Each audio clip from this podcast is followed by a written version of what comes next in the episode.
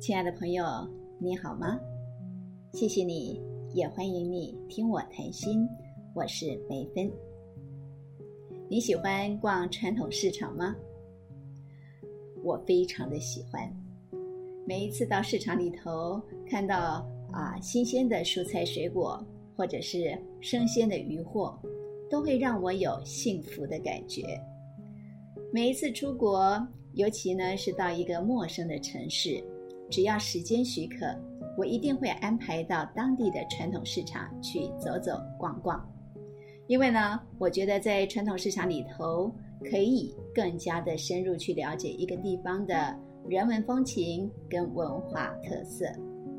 传统市场就是贩夫走卒、市井小民聚集的地方。那也是最有人情味的所在。这个呢，是在明亮、现代感十足的超级市场看不到，也感受不到的。一直到现在啊，哪怕是在这一段疫情的期间，我还是习惯每个礼拜要上一次传啊传统市场，去补足啊一周所需要的柴米油盐酱醋茶。鸡鸭鱼肉，还有蔬菜水果，所以呢，我跟市场里头几个啊固定摊位的啊卖菜跟卖鱼的大哥大姐，也都算是啊面熟啊面熟到可以聊上几句。前两天我去买菜的时候，卖菜的大姐跟我说，她的女儿考上了两所大学，一所在云林。一所在台北，女儿吵着要去读云林的大学，可是她跟她的先生都不愿意，坚持女儿必须要留在台北读大学。各有各的坚持，结果一家三口闹得关系非常的紧张。我说：“为什么不让女儿到云林去呢？”他说：“太远了。”离开台北有两百多公里耶，这一走不就再也管不着了吗？我跟卖菜的大姐开玩笑说：“女儿高中毕业都已经十八岁了，我们的法律都通过了，十八岁的年轻人是成人了，婚姻可以自主，不需要父母亲同意。现在呢，你连他读哪个大学都有意见。”难怪他要跟你闹家庭革命了。没有想到，他回答我说：“就是这个样子才紧张啊。”儿子呢也就罢了，没有关系。可是女儿放出去可能就飞了，我也担心他被骗了。尤其他那个老爸可紧张了，完全不肯答应，不肯让步。所以这一场争执目前还在进行当中。呃，因为台湾的大学申请分发这两天刚放榜，我相信这样的戏码可能在很多的家庭都正在上演当中。其实一直以来，有许多的考生在填志愿的时候，都会考虑想要离家远一点的学校，重点就是想要远离父母的管控。啊，这个情况其实也不是现在才有，从我读大学的时候就是这个样子了。大部分的人填志愿都尽可能的往远处去填，唯独呢就是不选家乡的大学。当然啊，也有人不愿意离开家，希望大学仍然可以住在家里，享受父母的关怀跟照顾。这样的例子也是啊所在多有的。可是。当我自己也从孩子成为母亲的时候，这才真正的体认到，其实父母一直都在学习的功课，就是对孩子如何慢慢的松手，然后放手，让他们展翅高飞。而十八岁的孩子，啊，也许我不能够再说十八岁是孩子了。因为法律已经赋予了他们工作权、婚姻自主权，他们也拥有了投票权。啊，也就是说，法律相信他们可以啊独立的思考，可以自己做出判断跟选择了。可是我相信，嗯，一般的父母亲，尤其是华人的父母亲，对于自己满十八岁的孩子，他们可以做出什么样的选择，都是有很大的问号的。也许呢，你也可能跟我一样，听过你的朋友有意无意的抱怨说：“哎呀，我的儿子或者我的女儿都二十岁了，什么都不会。”连选择每一餐该要吃什么、想要吃什么都拿不定主意，也没有办法自己处理。这种抱怨是一种父母对孩子的爱的小抱怨。可是像这样的啊，内心潜藏着对儿女的焦虑的父母，你说要他如何去相信十八岁的孩子可以做出人生？正确的选择呢？年轻的孩子想要飞，爱子心切的父母不想放也不敢放。像这样的亲情关系的纠结，其实不只是在东方，西方也是这个样子。只不过呢，根据我的观察，在西方，父母亲似乎都更加的啊积极主动的会去培养孩子独立自主的精神。我还记得儿子们高中毕业的时候，由于他们读的是公立的高中，白人居多，所以每年可以高中顺利毕业的比例并不是很高。我还记得小儿子尚恩高中毕业那一年，啊，在毕业典礼上面呢，校长致辞的时候，校长很高兴的说：“这是他到这个高中担任校长以来。”应届十二年级的学生顺利毕业的比例第一次超过百分之五十，哇！现场参加这个毕业典礼的学生跟家长们是欢声雷动，我跟我先生则是觉得十分的诧异，甚至于啊，我觉得是目瞪口呆吧。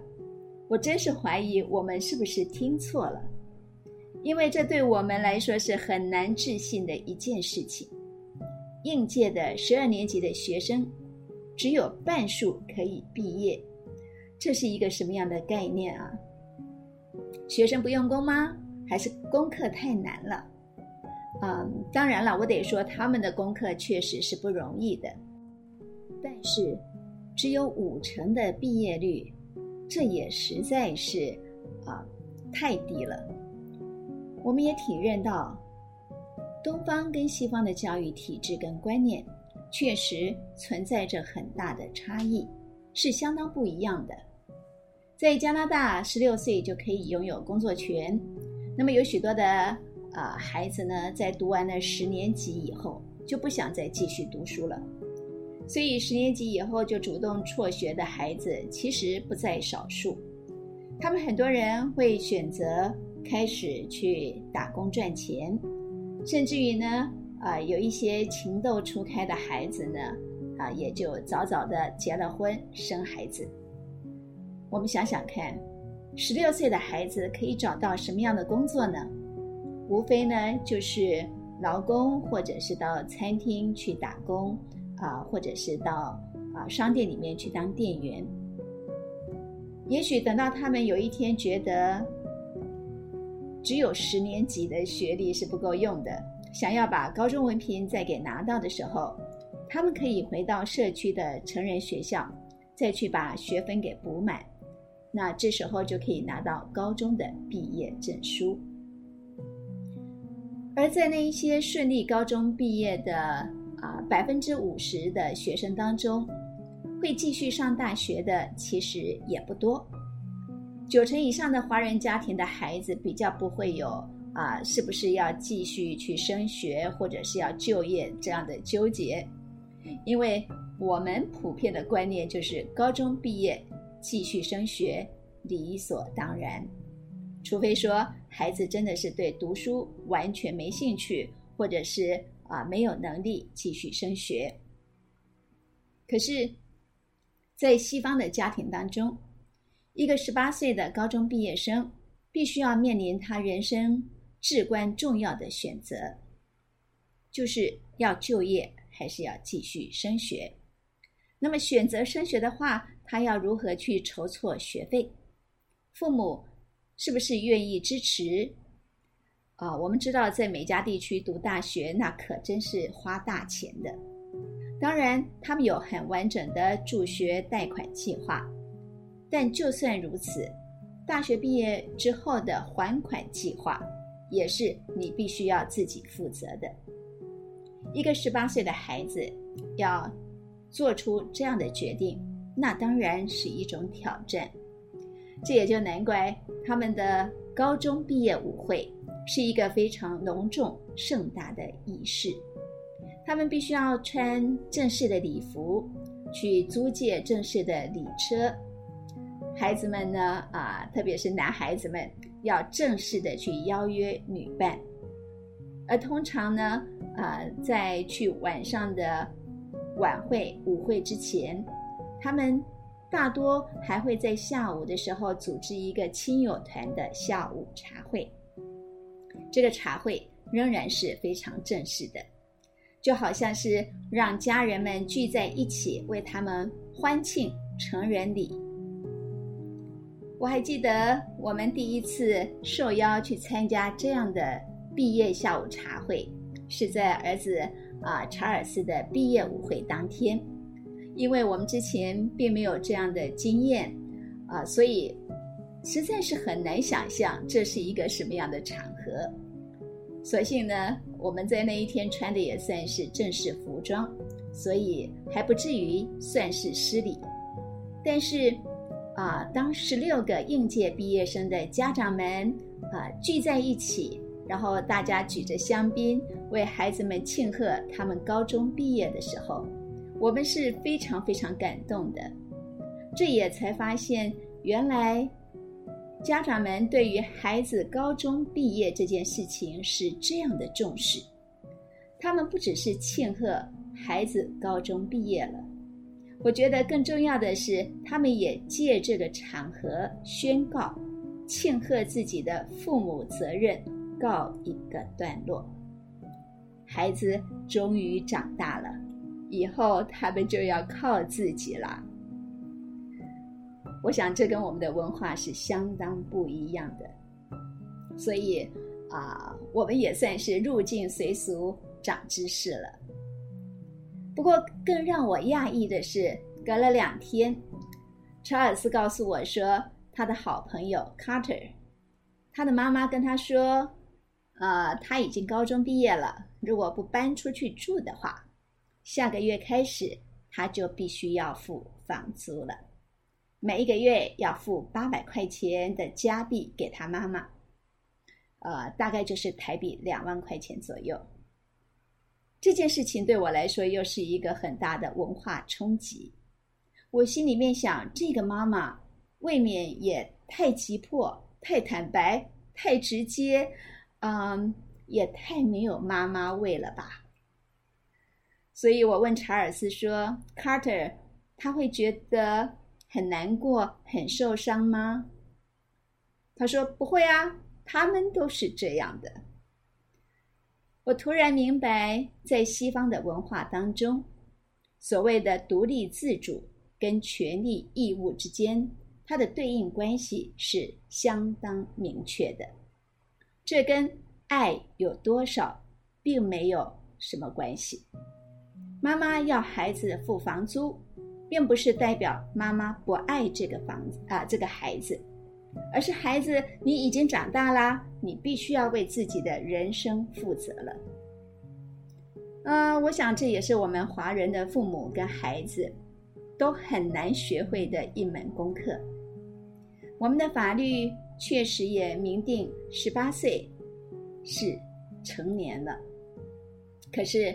就像我认识的那一位在市场卖菜的大姐一样，她的女儿十八岁，高中毕业了，却不能够到啊两百公里以外的地方去上大学，因为父母不答应，父母不能放手，也不敢放手，因为在让孩子独立自主的这个议题上，不管是父母或者是孩子，似乎都还没有做好准备。